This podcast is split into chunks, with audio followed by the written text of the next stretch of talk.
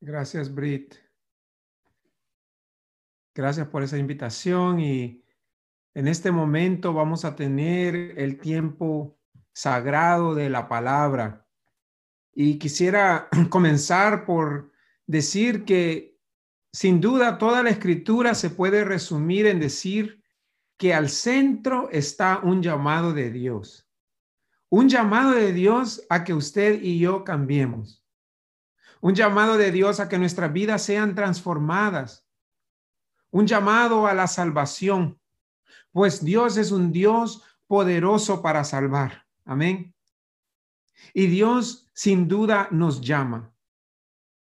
Y si Dios nos llama, quizás podemos preguntarnos, ¿para qué?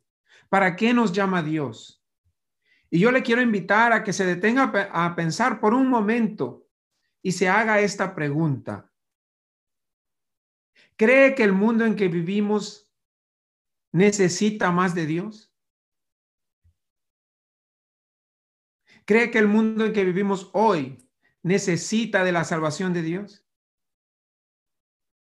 El mundo como es en la actualidad está muy lejos del mundo que Dios sueña para nosotros. Nuestro mundo se queda corto a los deseos de Dios.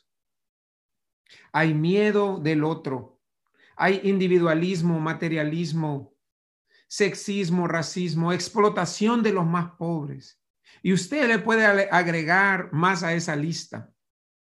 Pero la escritura nos enseña que no tiene que ser así, que puede ser diferente. Por eso Dios nos llama.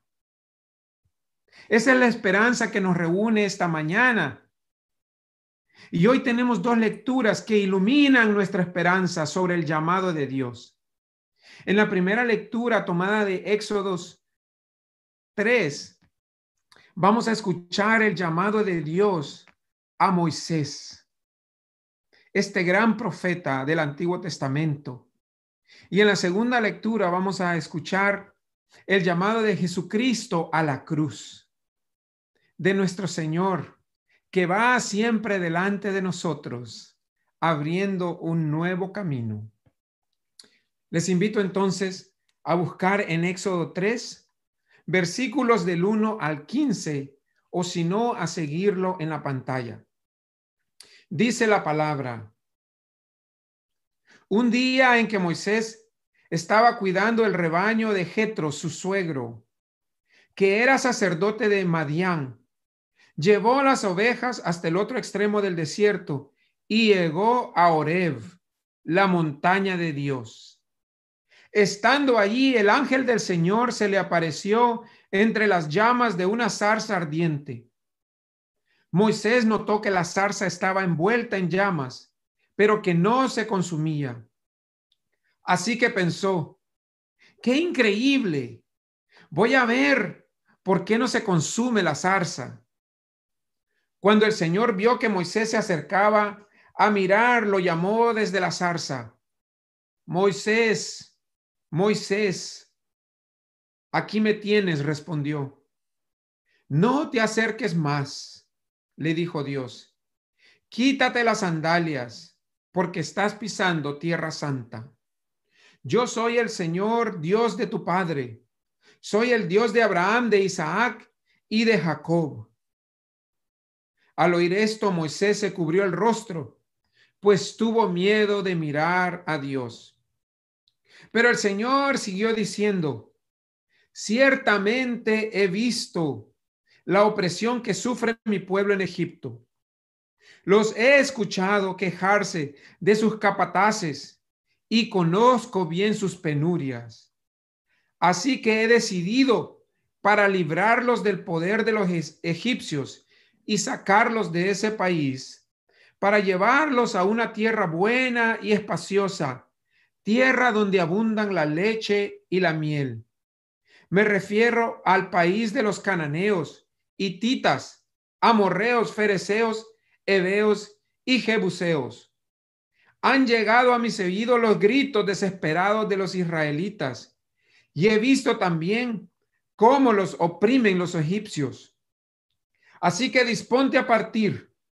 voy a enviarte al faraón para que saques de Egipto a los israelitas, que son mi pueblo. Pero Moisés le dijo a Dios, ¿y quién soy yo para presentarme ante el faraón y sacar de Egipto a los israelitas? Yo estaré contigo, le respondió Dios, y te voy a dar una señal de que soy yo quien te envía.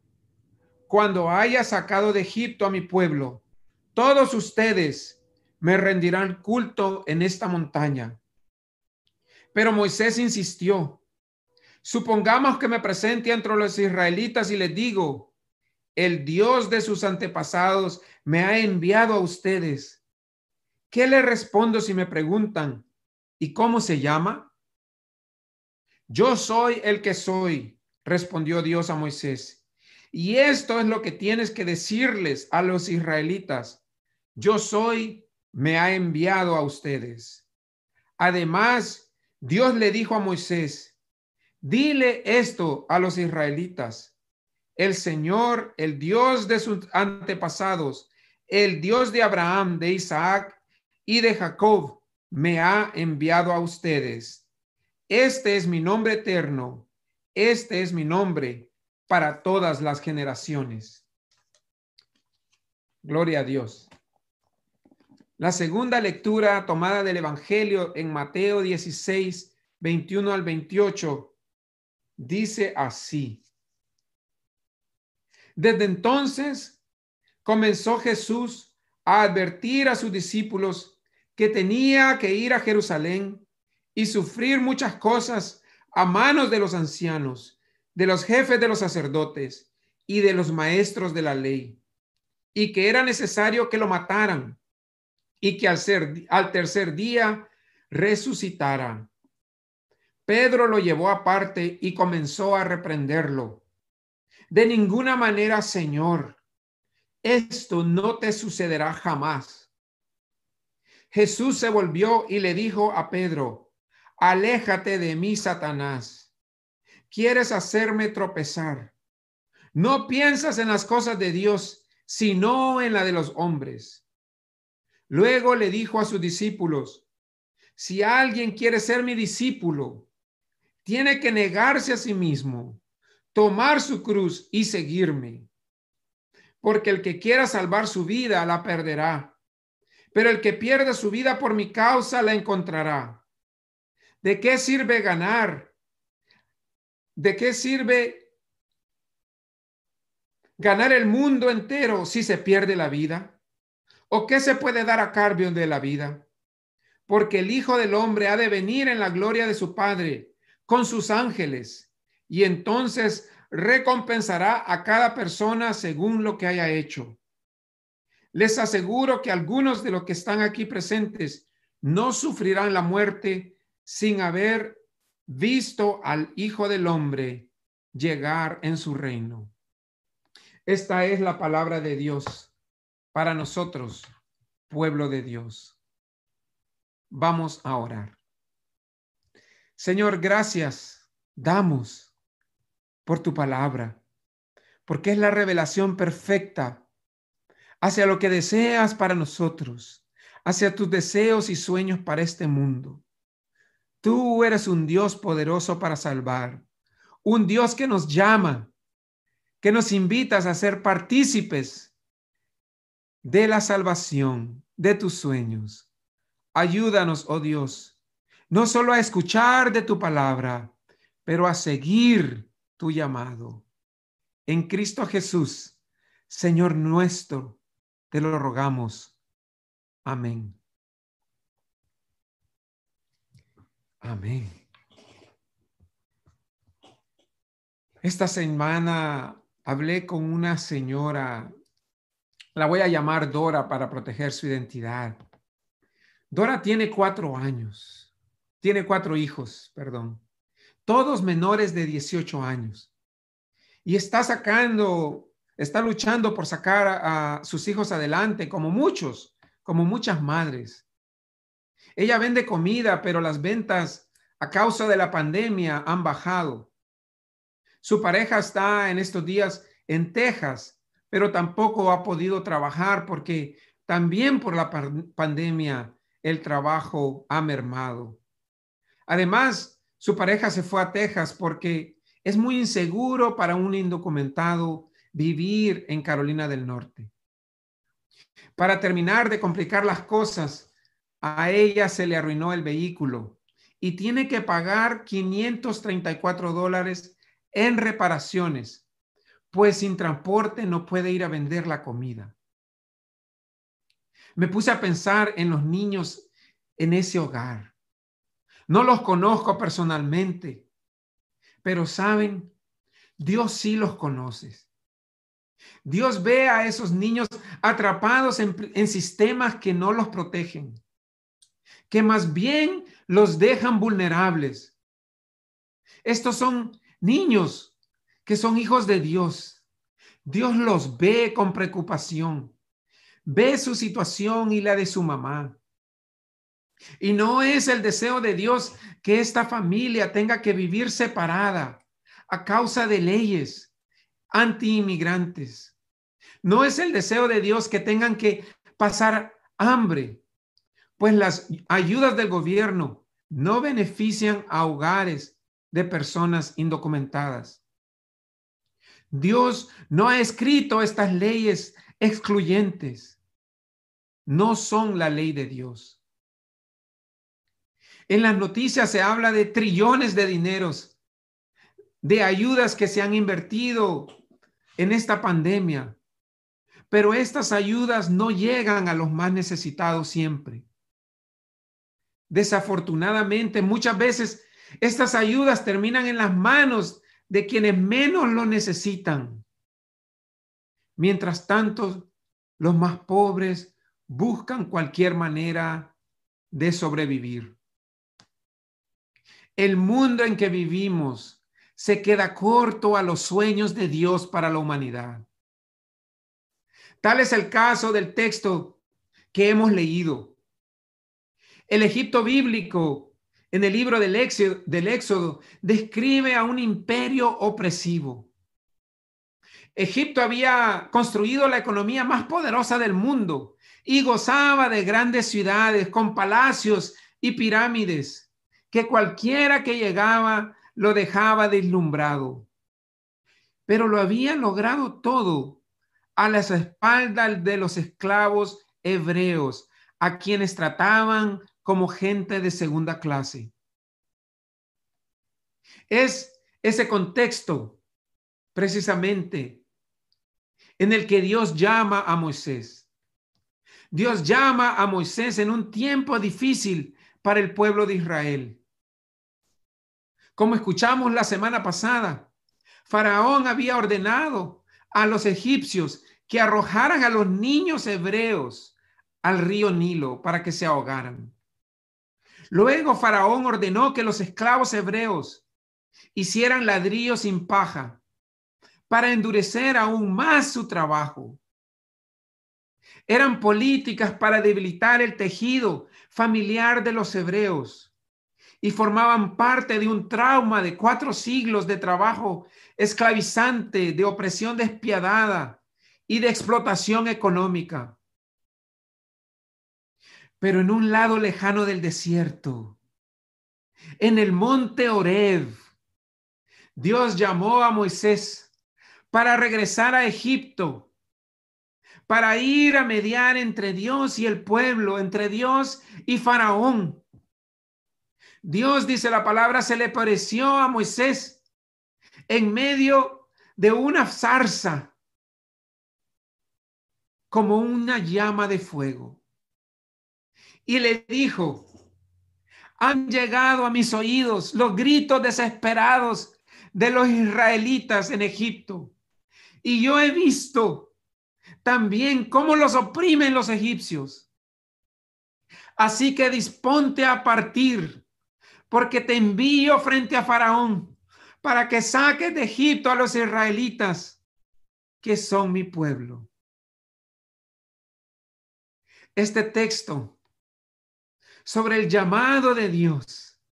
Nos revela con claridad una salvación integral, nos revela a un Dios que se preocupa porque haya comida en la mesa, porque haya dignidad en el trabajo, porque haya bienestar social.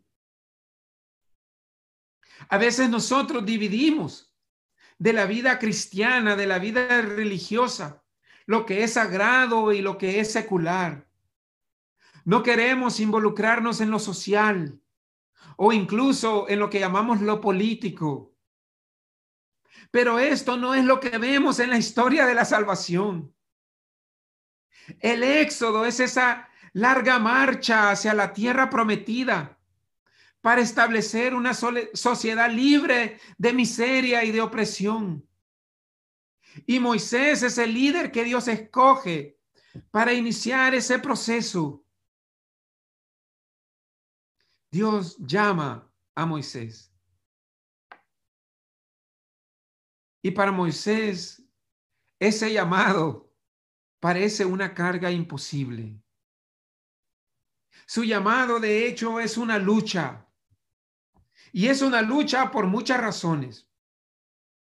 Para comenzar, Moisés en Egipto es un asesino. Si leemos los primeros capítulos del libro del Éxodo, recordamos que Moisés mató a un egipcio por defender a un hebreo y es buscado por Faraón. De hecho, Moisés huyó a Madián para esconderse de Faraón. La otra razón por que esto es una lucha es porque a Moisés en Madián le ha ido muy bien. Ha podido reconstruir su vida. Su suegro Jetro lo ha puesto a cargo de rebaños. Se casó con Séfora, quien le ha dado un hijo varón, Huerzón. O sea que cuando Dios se le aparece a Moisés en la zarza ardiente, Moisés estaba tranquilo, ocupándose de sus propios asuntos, quizás soñando con un futuro mejor, un segundo hijo, o quizás con su propio rebaño de ovejas.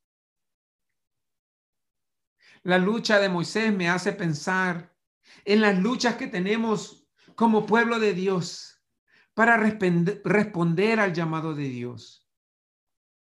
Pues parte de nuestro crecimiento espiritual es darnos cuenta que existe en nosotros la tentación continua de no responder a ese llamado de Dios. Si no fuese así, todo mundo respondería al llamado de Dios, ¿no es cierto?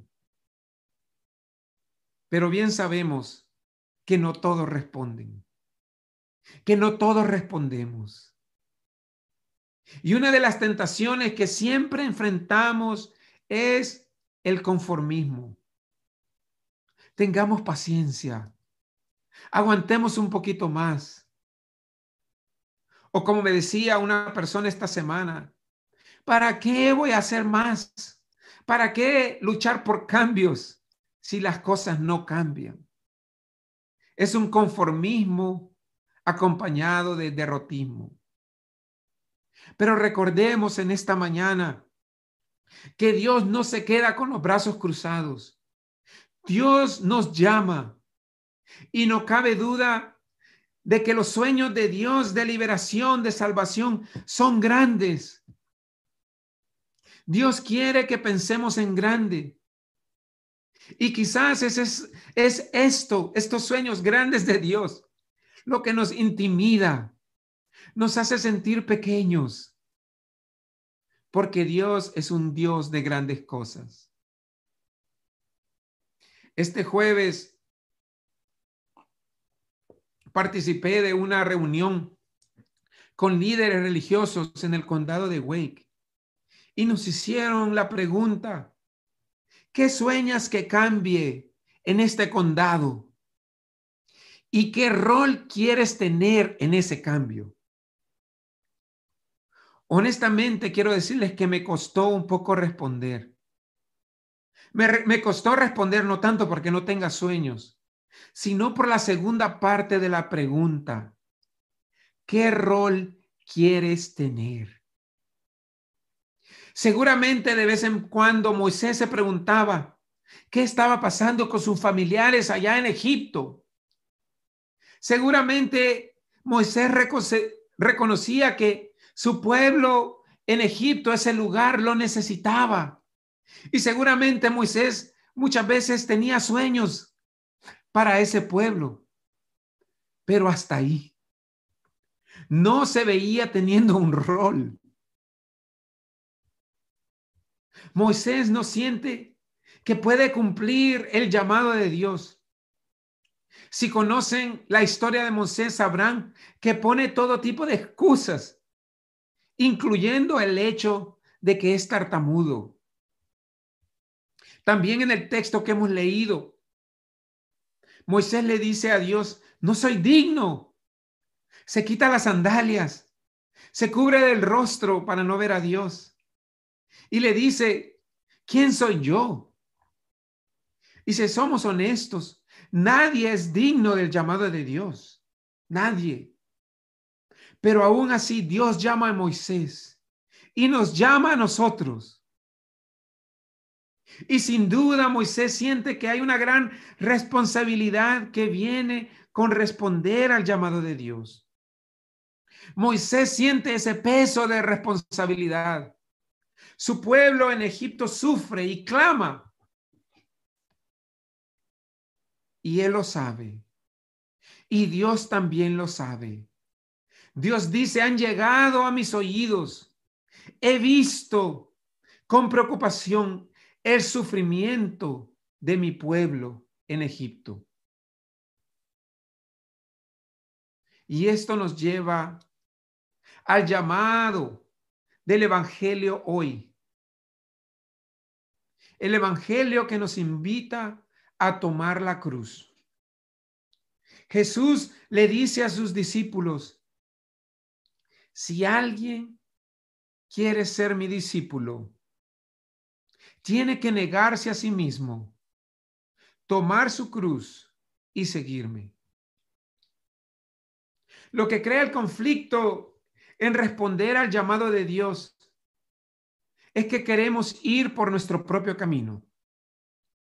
Queremos el camino más cómodo. Pero bien sabemos que el cristianismo verdadero no es eso.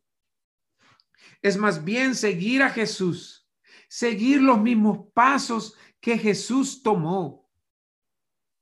Esto significa darlo todo por defender la justicia, por el amor al prójimo, por construir el reino de Dios.